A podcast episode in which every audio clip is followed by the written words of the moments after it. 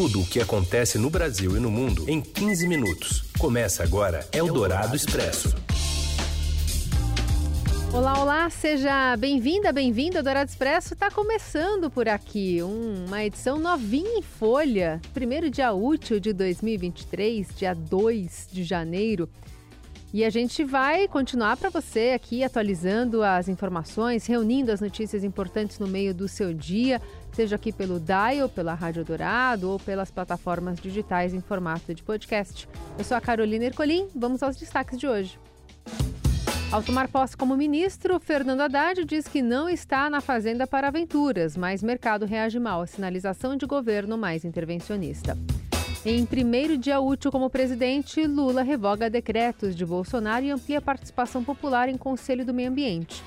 E ainda as despedidas do Rei Pelé em Santos e do Papa Emérito Bento XVI no Vaticano.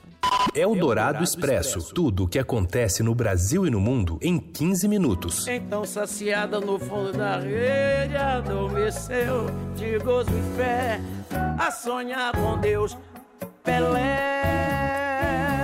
Bom, desde a manhã desta segunda-feira até amanhã, né, até o comecinho da manhã também desta terça, fãs vão dar o último adeus a Pelé, o rei do futebol, em velório no estádio Urbano Caldeira, na Vila Belmiro. Que acompanha as homenagens por lá, vai conversar ao vivo com a gente. De Santos é Ricardo Magatti, repórter de esportes do Estadão. Oi, Magatti, boa tarde. Oi, tudo bem? Boa tarde a quem nos ouve. Estou aqui no, no velório do Pelé, começou às 10, muita gente, milhares de pessoas aqui, filas enormes, é, muitas personalidades também. Já passaram aqui o presidente da FIFA, o Infantino, o presidente da CBF, Edinaldo Rodrigues, é, o Alejandro Domingues, presidente da, da Comebol, o pai do Neymar passou aqui agora há pouco, disse que o filho não vem, o Neymar não vem então, ao contrário do pai. É, enfim, muita, muitas personalidades do esporte, autoridades, é, muita gente veio aqui na Vila Belmiro para dar o último adeus ao rei do futebol. E a expectativa é de quantas pessoas passarem por aí? Já se tem esse número? Então, não. A gente questionou o Santos aqui, os organizadores, eles ainda não conseguem estimar. É, vão conseguir mais tarde, segundo eles, mas assim, olhando é até difícil falar, é muita gente mesmo. Jornalistas a gente sabe que tem 8 mil credenciados e tem também autoridades de outros países. Veio, veio um ministro da Turquia, veio um cônsul geral da Coreia do Sul, é, tem imprensa da França, da Argentina, enfim, de vários lugares do mundo, os amigos do Pelé, Clodoaldo, é, muita gente mesmo. Mas por hora o pessoal da organização não, não conseguiu estimar ainda quantas pessoas vão, vão vir até amanhã se despedir do Pelé. Muito bem, a gente vai seguir acompanhando todas as informações das tendas, inclusive montadas.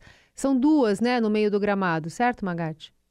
Sim, são, é uma no meio do gramado e uma mais para a direita, perto do gol. Hum. Então, inclusive, na frente delas aqui são uma, duas, três, quatro, cinco faixas em homenagem ao Pelé. Muitas coroas de flor em homenagem a ele. O pessoal mandou a FIFA, a CBF, o Vinícius Júnior, a família do Neymar, Galvão Bueno.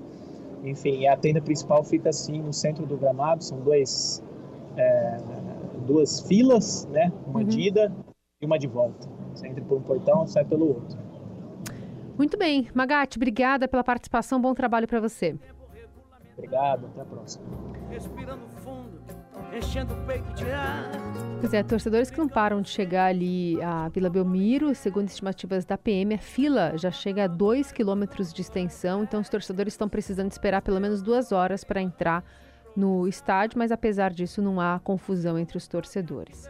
Autoridades como os presidentes da FIFA, né, o Magatti mencionou, Gianni Infantino, e da Comembol, Alejandro Domingues, além do ministro do STF, Gilmar Mendes, entraram por um portão alternativo e foram acomodados sob a tenda em que está o caixão ao lado de familiares e ídolos santistas. Infantino chegou ao local acompanhado do presidente da CBF, Edinaldo Rodrigues, e de Domingues.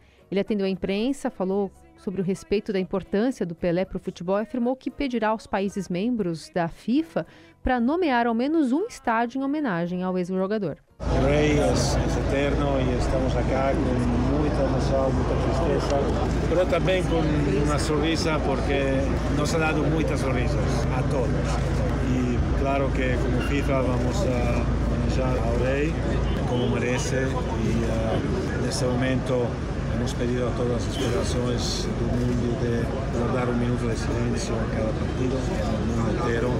Y lo que puedo decir aquí es que vamos a pedir a todas las federaciones en el mundo entero, 111 países, que nombran un estadio en cada país del mundo con el nombre de Pelé. Edinaldo Rodrigues, presidente da CBF, afirmou que Pelé inspira o empoderamento das pessoas negras e respondia ao racismo com trabalho. Ele é único, não só pelo talento de ser um atleta completo, mas pela sua personalidade, pela sua dedicação às causas, principalmente que envolve as questões sociais, como as crianças. Era uma pessoa que sofria o racismo calado mas dava resposta, entendeu, com trabalho, muito trabalho.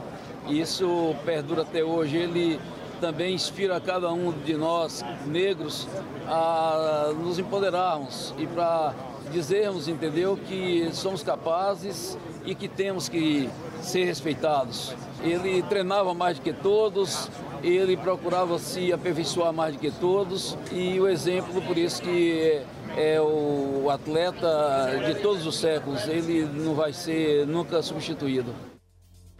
O presidente Luiz Inácio Lula da Silva estuda viajar para São Paulo ainda nesta noite para comparecer ao velório de Pelé. Segundo apurou o Estradão Broadcast político, ele espera apenas tratativas finais junto à família do jogador de futebol.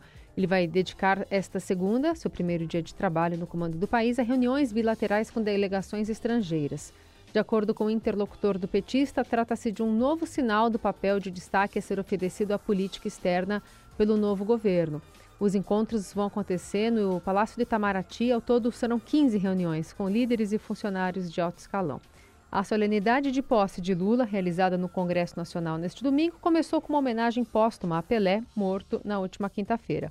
Mais tarde, na continuidade dos ritos de posse, uma criança negra, um líder indígena, uma catadora, uma cozinheira, um professor, um artesão, um operário, uma pessoa com deficiência foram os representantes do povo a entregar a faixa presidencial a Lula, nas ausências anunciadas de Jair Bolsonaro, que deixou o país, e de Hamilton Mourão, que se recusou a participar da cerimônia. Pelo menos um destes representantes era uma figura internacionalmente conhecida, o cacique Caiapó Raoni, de 90 anos. O primeiro ato de Lula como presidente foi a revogação de decretos de Jair Bolsonaro, incluindo medidas que facilitavam o acesso a armas. Lula também determinou a revisão em 30 dias de decisões que impuseram sigilo sobre informações da administração anterior e ordenou que ministros apresentem planos para interromper privatizações de empresas públicas como Petrobras e Correios. Antes, em discurso de posse no Congresso, atacou a herança deixada pelo antecessor e sinalizou que o Estado passará a ter papel maior na economia, com o controle de estatais e bancos públicos para preservar o patrimônio nacional. Chamou o teto de gastos de estupidez e falou em nova lei trabalhista. O SUS é provavelmente a mais democrática das instituições criada pela Constituição de 88. Certamente por isso foi a mais perseguida desde então e foi também a mais prejudicada por uma estupidez chamada teto de gastos que haveremos de revogar. Lula seguiu o rito da posse com desfile em carro aberto, criticou a desigualdade no país e se emocionou ao falar sobre o combate à fome. Ele editou na noite de ontem, logo após a posse, uma medida provisória para renovar por dois meses a isenção dos impostos federais sobre a gasolina. Eldorado Expresso. A sinalização de que o novo governo Lula será mais intervencionista na economia trouxe preocupação para os investidores. Nesta segunda, o Ibovespa opera em forte queda, influenciado pelo desempenho dos papéis de empresas estatais. O principal índice acionário da B3, a Bolsa de Valores, recuava 3 é, 0,20% aos 106 mil pontos na hora do almoço. Os papéis do Banco do Brasil perdiam quase 4% e os da Petrobras recuavam cerca de 6%. O ministro da Fazenda, Fernando Haddad, prometeu trabalhar com toda a ênfase na recuperação das contas públicas, combater a inflação, democratizar o acesso ao crédito e enviar ainda no primeiro semestre a proposta de uma nova regra para substituir o teto de gastos. Haddad, que tomou posse nesta terça, aliás, nesta segunda-feira, no Centro Cultural Banco do Brasil, disse que um Estado forte não é um Estado grande ou obeso. Eu ouço dizer, sem o receio de cometer exageros, nós estamos mais próximos da necessidade de reconstruir a casa mais do que simplesmente arrumá-la. Não estamos aqui para aventuras, estamos aqui para assegurar que o país volte a crescer para suprir as necessidades da população naquilo que são seus direitos constitucionais, em saúde, educação, no âmbito social e, ao mesmo tempo, para garantir equilíbrio e sustentabilidade fiscal.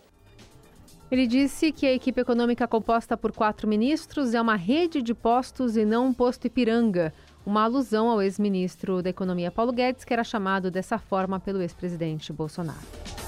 O ministro do Desenvolvimento Social, Wellington Dias, afirmou que fará uma revisão no cadastro único. Segundo ele, existem pessoas que estão cadastradas ilegalmente recebendo Bolsa Família e outras que estão fora da base de dados e têm direito ao benefício.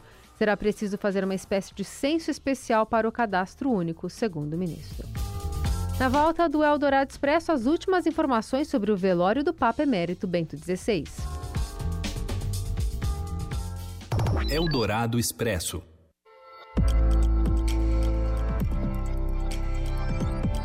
Eldorado FM. Agora ficou mais fácil acompanhar notícias sobre investimentos e mercado financeiro no Brasil e no mundo. É o Minuto e Investidor, com boletins de segunda a sexta-feira, no Jornal Eldorado às 8h50 da manhã e no fim de tarde às 17h25, para que você fique informado de forma rápida e descomplicada. E Investidor, informação confiável para investir bem. Oferecimento Ágora Investimentos. ZYM 673, Fundação Brasil 2000, FM 107,3 São Paulo, em parceria de conteúdo com a Rádio Eldorado. Uma revista radiofônica com música, cultura e as notícias do dia. Fim de tarde com Emanuel Bonfim e Leandro Cacossi, de segunda a sexta às 5 da tarde. As melhores músicas, os melhores ouvintes. Eldorado. Você ouve Eldorado Expresso. De volta com Eldorado Expresso e as notícias que importam no meio do seu dia. As portas da Capela da Basílica de São Pedro, no Vaticano, onde está exposto o corpo do Papa Emérito Bento XVI, foram abertas nesta segunda para que os fiéis possam dar o último adeus. Os ritos de despedida começaram às nove da manhã, no horário local. O pontífice emérito morreu no último sábado, aos 95 anos. Centenas de fiéis aguardam na fila desde as primeiras horas da manhã para entrar na basílica, onde o caixão foi colocado na nave central, em frente ao altar da confissão e ao lado do famoso dossel de Bernini. Cerca de 35 mil pessoas são esperadas para se despedir durante os três dias em que a capela permanecerá aberta para visitação. Além disso, 60 mil pessoas devem comparecer ao sepultamento que ocorrerá na quinta-feira na cripta da Basílica e será presidido pelo Papa Francisco. O corpo foi transferido do mosteiro Mater Ecclesia, Ecclesiae, onde Joseph Ratzinger residia desde sua histórica renúncia em fevereiro de 2013 e onde neste domingo foi velado por amigos, cidadãos e funcionários do Vaticano, além de cardeais e membros da Cúria. Antes da abertura da capela funerária, uma liturgia privada foi celebrada com os cardeais e as pessoas mais próximas do pontífice Autoridades também estiveram presentes, como a primeira-ministra italiana Giorgia Meloni. Eldorado Expresso. As novas regras para o sistema de pagamentos instantâneos PIX, anunciadas pelo Banco Central em dezembro, passam a valer a partir de hoje. As mudanças alteram o limite de valor para as transições e flexibilizam o horário noturno.